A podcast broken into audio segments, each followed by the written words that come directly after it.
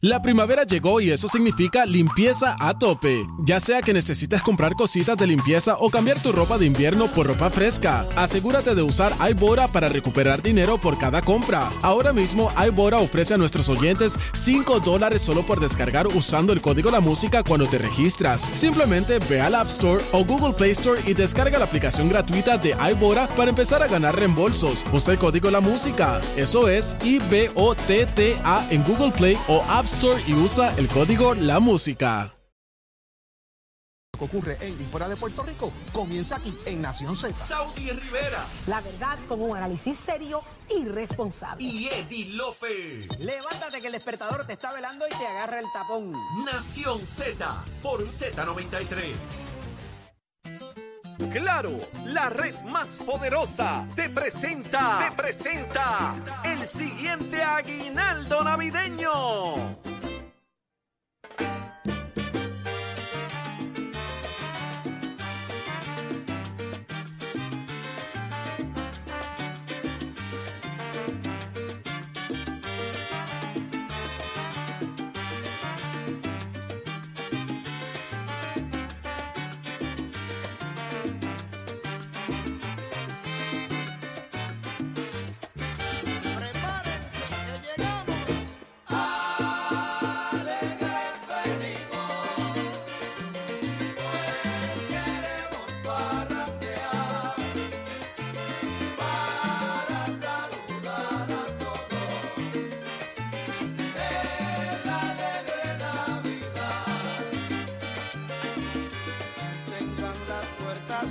Yeah.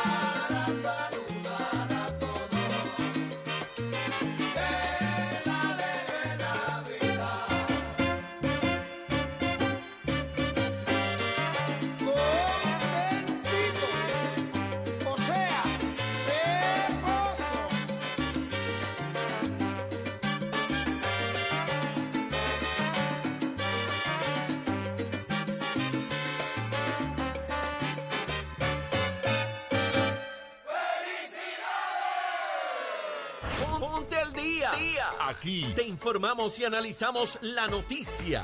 Nación Z por, por, por Z93. Seguimos, señores, Nación Z, 6 y 33 de la mañana y es momento de que te integres en nuestra conversación en el 62209-37, 62209-37. Soy Jorge Suárez, Eddie López, que somos nuestra compañera Saudi Rivera, señores, pero vamos a estar con ustedes ya en breve. Y tengo en línea telefónica a la alcaldesa de Gurabo, Rosacheli Rivera. Alcaldesa, muy buenos días. Buenos días, alcaldesa. Sí, buenos días y buenos días a todos los que nos escuchan. Le compadezco por tener un constituyente como Jorge Suárez. Ay, no. Saludos, Jorge. Alcaldesa, Sí. no, no se deje llevar por las influencias no. negativas que hay en este programa. Bendito No, sea no, Dios. no, no, claro que no. Alcaldesa, eh, las encuestas eh, del Nuevo Día reflejan un avance eh, del gobernador eh, y también que la comisión residente de momento ha bajado unos cuantos puntos. Comentaba hace unos minutos de que se mide en un momento específico las encuestas, unos temas específicos, pero de repente como que no se ha visto eh, a la comisionada de las últimas semanas y está y, y sin embargo se ve un- una fuerza eh, gubernamental y política del gobernador. ¿Será ese el efecto? ¿Dónde ha estado la comisionada o la campaña de la comisionada en las últimas semanas? Bueno, a mí me parece que las encuestas obviamente son unos indicadores que ayudan a identificar fortalezas y debilidades en, en los procesos, ¿verdad? De cómo la gente evalúa los trabajos y las gestiones eh, de los políticos y de los líderes. Así que yo no subestimo nada de, de- de encuestas, al contrario, La- las miro, las estudio y las, las utilizan para, para, lo que, para lo que es conveniente y obviamente en este caso para, para continuar en una delantera. El hecho de que eh, Jennifer González, pues según la encuesta, pues haya disminuido, no quiere decir que está perdiendo, sigue ganando. O sea, ella sigue y se mantiene dentro del panorama siendo la líder máxima del Partido Nuevo Progresista. Claro está, el gobernador es un gobernador incumbente y obviamente ha fortalecido su publicidad y ha manejado, ¿verdad? Ahora de una manera más agresiva porque obviamente a través de- del mismo gobierno tiene la oportunidad de demostrar unas cosas que, que vienen ocurriendo de hace un tiempo atrás, pero que no había podido, ¿verdad?, lograr esa proyección que ahora pues es como que como dicen, pues eh, este empujó más el- la, la carreta.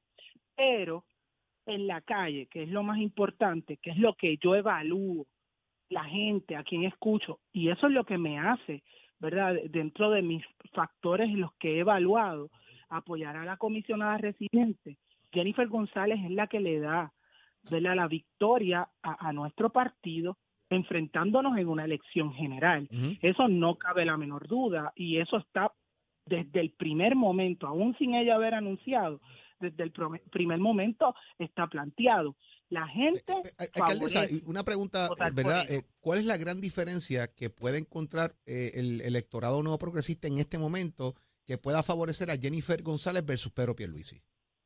Mira, pri- primeramente a mí me parece que ambos están bien posicionados y lo demuestra la encuesta dentro del mismo partido, eh, porque han sido ambos batalladores de, de, de, de las posturas, de la ideología y de este partido. Y, y obviamente eh, las personas afiliadas a nuestro partido así lo reconocen. Ahora bien, el hecho de Jennifer ha estado defendiendo los fondos federales en, en Washington desde eh, anticipado a la llegada de Pedro Pierluisi a, a ser gobernador, pues ya tiene un, un camino andado y ella conoce la expresión, la proyección de Jennifer a nivel de poder convencer a ese electorado, pues obviamente la hace mantenerse como una líder importante dentro del partido porque sí ha sido una luchadora del partido eh, de, todo este tiempo. Así que a mí me parece que eso es otro de los factores importantes en, en todo este en esta encuesta. Alcaldesa, pero cuando entonces Jennifer González habla de que Puerto Rico va por mal camino, ¿cuánto verdaderamente se puede separar ella de esa ejecución del Ejecutivo cuando es la compañera de papeleta y es quien está también a la cabeza como líder del Partido Nuevo Progresista? ¿Cómo separamos esas dos cosas? O sea, esa nosotros que consumimos bastante noticias y estamos aquí todas las mañanas para una persona que consulta en una encuesta, ¿cuánto puede separar, separar el desempeño de los dos líderes principales del Partido Nuevo Progresista cuando ella hace ese tipo de expresión?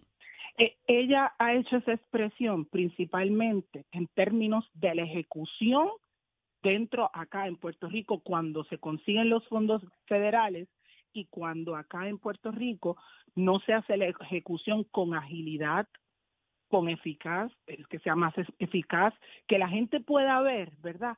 Que esos fondos se puedan mover de una manera más ágil y eso es real y yo puedo dar este eh, ejemplos, ¿verdad? De cómo es la burocracia existente para que se puedan lograr proyectos. Es una cosa increíble lo que estamos viviendo, pero es desde la perspectiva de que, ok, yo hago la gestión de fondos federales, los consigo para Puerto Rico, los pongo aquí, ella no puede ejecutarlo, le corresponde a un equipo de trabajo hacerlo y entonces se detienen los procesos.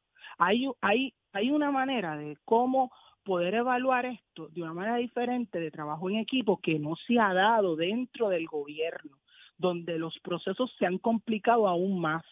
Y yo entiendo que esa es la razón por la cual ella establece esta diferencia, ¿verdad? Y es lo que la gente le ha llevado. Pero la pregunta Eh, obligada no sería entonces, si eso es así, ¿qué usted hizo para mejorarlo?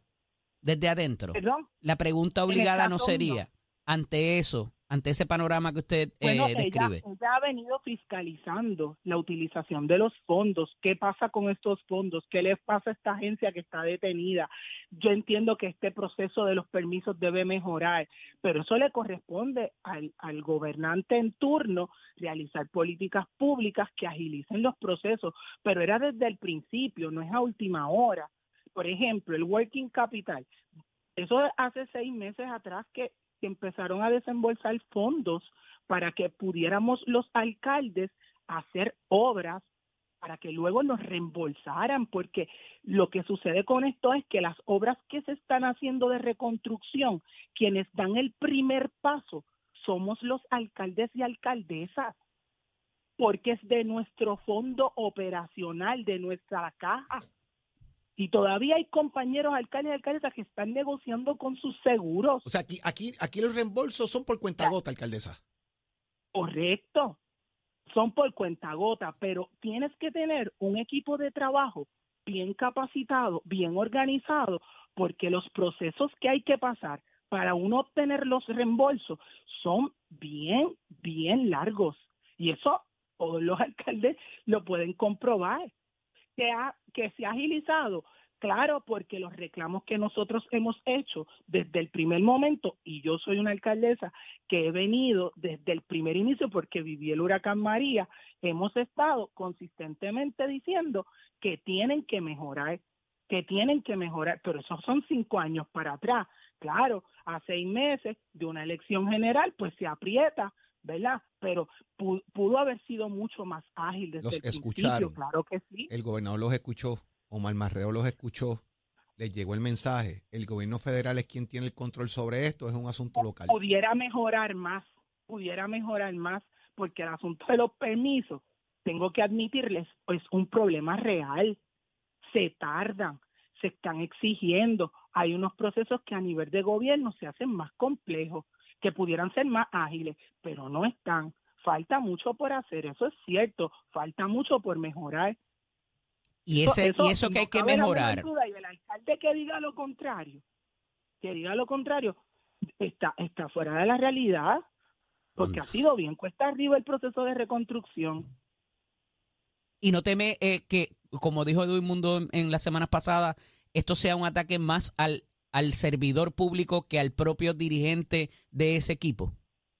El servidor público que trabaja con compromiso y voluntad no se siente mal por nada de eso, al contrario, cada día mejora más. Y esto no fue un ataque al servidor público, esto es una esto fue una expresión que Jennifer hace de lo que ha recogido del pueblo. Ciertamente de lo que ha recogido del pueblo. Y, y quizás hay una mayoría de gente, ¿verdad? Como yo, que pienso que hay cosas que pueden mejorar para agilizar. Por eso, pero Siempre esto sería el desempeño de de ese proceso. servidor público que está allí otorgando el permiso o haciendo la investigación. O sea, el gobernador no es el que está en la agencia como tal moviendo los papeles. Entonces, si hay cosas que no están funcionando, parecería que es también una queja hacia el desempeño de ese funcionario. ¿Cómo separo las dos cosas? Y usted puede preguntar a muchos servidores públicos, muchos a favor y muchos molestos. Molestos porque yo constantemente recibo, eh, ¿verdad?, eh, llamadas de personas que entienden que hay cosas en las agencias que pudieran mejorarse para el beneficio de esos mismos servidores públicos. Yo les aseguro a ustedes que si Jennifer González no tuviera los números que tiene hoy, que le dan la victoria contundente, le dan la victoria, se la dan la victoria por el Partido Nuevo Progresista en una elección general, Jennifer González no estuviera hoy dispuesta a ser gobernadora de Puerto Rico, Alcaldesa. pero los números y el proceso y la y lo de ella haber escuchado al pueblo es lo que le dio el paso para que hoy ella estuviese postulada para para ser la próxima gobernadora de Puerto Rico. Alcaldesa, Eso, ¿cuándo, eso es claro. ¿cuándo anuncia la comisionada residente a Elmer Román como candidato a comisionado residente? Yo, yo, yo lo que puedo decirles es que el pasado domingo en la reunión de la del, del, del- ¿verdad? De, de todo el equipo electoral, que bien claro está, ella comenzó una campaña estableciendo primero su equipo electoral y de defensa ante, ¿verdad? Eh, eh, estas primarias, pues ella anunció que esta misma semana ella iba a estar anunciando el día de su radicación y Ajá. que el día de su radicación iba a ir allí con la persona que ella había seleccionado para ser su compañero de papeleta como comisionado Pues, residente. va- vamos a ver si es Elmer Román o quién será esa figura que está ahí por andando vuelta y sonando por ahí, que después de ser ese compañero de papeleta de Jennifer González. Alcaldesa, el endosar la figura de Jennifer González, ¿le ha costado a usted y a su municipio? ¿Ha tenido algún costo? ¿Le han eh, descartado algún plan o, o de alguna manera se le ha discriminado? Todos los días desde que soy alcaldesa me levanto trabajando por mi pueblo de la misma manera que siempre lo he hecho. Me quiten, me pon- lo que vayan a hacer o no, yo sigo trabajando por mi pueblo con lo que tengo día a día. Claro está, siempre hay sus este personas que toman esto desde un carácter personal. Yo le tengo muchísima deferencia al gobernador porque, ¿verdad? Eh, me parece que desde el principio yo fui de las que estuve apoyándolo desde comisionado residente, luego como gobernador, eh, pero en este momento yo entiendo que la figura que puede hacer ganar al Partido Nuevo Progresista y que en cierta manera puede establecer un equipo de trabajo que pueda agilizar y ejecutar mejores las cosas para Puerto Rico, se llama Jennifer González. Así que yo soy realista en que el yo haber decidido tomar eh, ¿verdad? la decisión de apoyar a Jennifer quizás pudiera costar algunos efectos negativos, pero si eso lo hicieran, están violentando los derechos de la gente de Gurabo. Le buscaron un candidato, le buscaron un candidato, alcaldesa. Probablemente pudieran estar buscándolo o, o ¿verdad? Y, y eso está bienvenido también porque todos los que estamos expuestos a, a puestos eh, políticos tenemos la expectativa de que cualquier persona puede estarse postulando para para retar, así que si lo hacen, pues yo estaré, ¿verdad? Bienvenida de a la primaria, dice Rosa. Cheli Rivera. No Gracias. tengo ningún problema con eso. Alcaldesa, gracias por acompañarnos este ratito aquí en Nación Z en la mañana de hoy. Mucho éxito. Muchas gracias a ustedes. Buen bien. día. Que esté bien. Ok. Ahí está.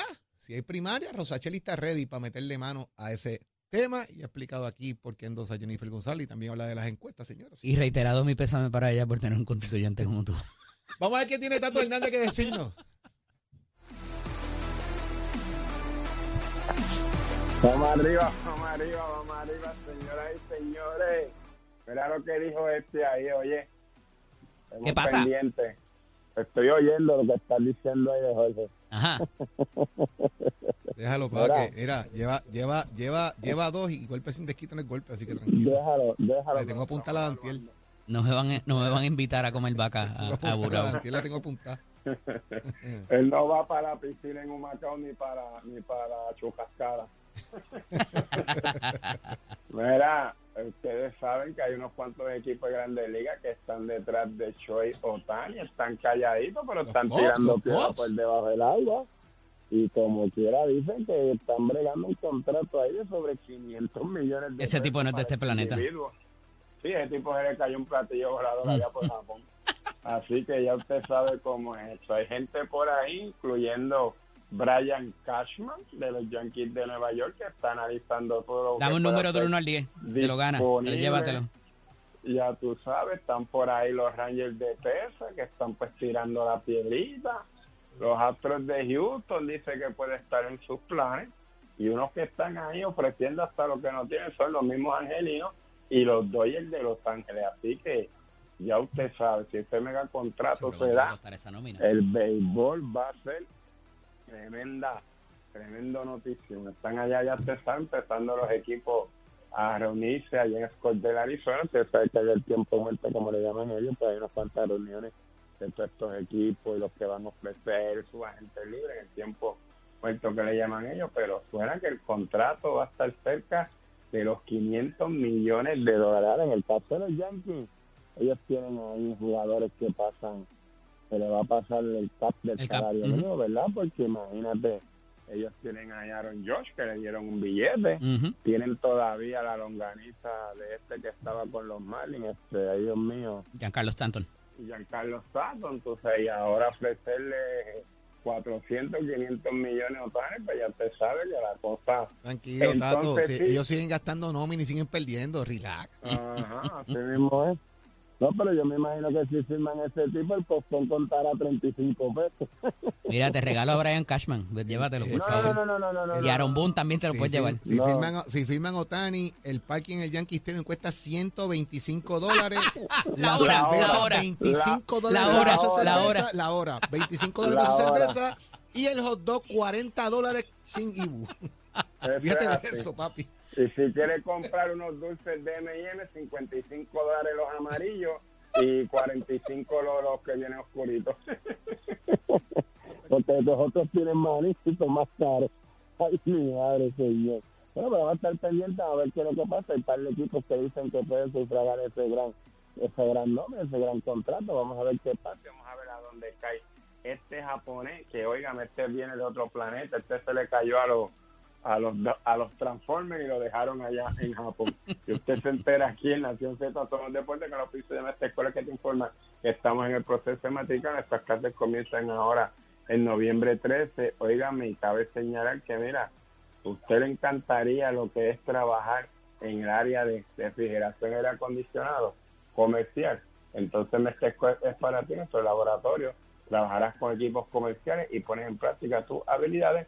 Estudia ahora que nuestras clases comienzan este próximo 13 de noviembre. Únete a los duros de Mestre College 787-238-9494 recordándole que Mestre College lleva tus metas al éxito. Achero. Escoge ASC, los expertos en seguro compulsorio. Puerto Rico, días, Puerto Rico. Soy Manuel Pacheco Rivera con el informe sobre el tránsito. A esta hora de la mañana ya se formó el tapón en la mayoría de las vías principales de la zona metropolitana, como la autopista José de Diego entre Vega Alta y Dorado, entre Toa Baja y Bayamón, y más adelante entre Puerto Nuevo y Atorrey. También la carretera número 2 en el cruce de la Virgencita y en Candelaria en Toa Baja, y más adelante entre Santa Rosa y Caparra. También algunos tramos de la PR5, la 167 y la 199 en Bayamón, y la avenida Lomas Verdes entre la American Military Academy y la avenida Santa Ana. También la 165 entre Cataño y Guaynabo en la intersección con la PR22 y el expreso Valdoriotti de Castro desde la confluencia con la ruta 66 hasta el área del aeropuerto y más adelante cerca de la entrada al túnel Minillas en Santurce. Además el ramal 8 y la avenida 65 de Infantería en Carolina y el expreso de Trujillo en dirección a Río Piedras. Igualmente la autopista Luisa Ferré entre Montiedra y el Centro Médico y más al sur en Caguas. Además en la 30 en Juncos y desde la salida de la desde la salida 14 de las Piedras a Gurabo donde ocurrió un accidente con dos vehículos y solo hay un carril disponible. Hasta aquí el informe del tránsito, ahora pasamos al informe del tiempo. El tiempo es traído ustedes por Winmar Home, energía de la buena. Crosco, sella hoy a la segura con Crosco. Para hoy, jueves 9 de noviembre, el Servicio Nacional de Meteorología pronostica para todo el archipiélago otro día principalmente nublado y lluvioso. Se esperan lluvias en la mañana para el este, el interior y el área metropolitana. Además, en la tarde se esperan aguaceros y tormentas eléctricas para todo Puerto Rico, con las lluvias más fuertes en el área oeste y el área metropolitana. Hoy los vientos se mantienen generalmente del este de 8 a 12 millas por hora con algunas ráfagas de hasta 20 millas por hora y las temperaturas máximas estarán en los bajos 80 grados en las zonas montañosas y los bajos 90 grados en las zonas urbanas y costeras con los índices de calor en los altos 90 grados. Hasta aquí el tiempo les informó Emanuel Pacheco Rivera. Yo les espero en mi próxima intervención aquí en Nación Z que usted sintoniza a través de la emisora nacional de la salsa Z93. Próximo, no te despegues de Nación Z. Próximo. Lo próximo, el representante José Aponte se radica nueva medida plebiscitaria para Puerto Rico en el Congreso. Lo discutimos en breve aquí en Nación Z.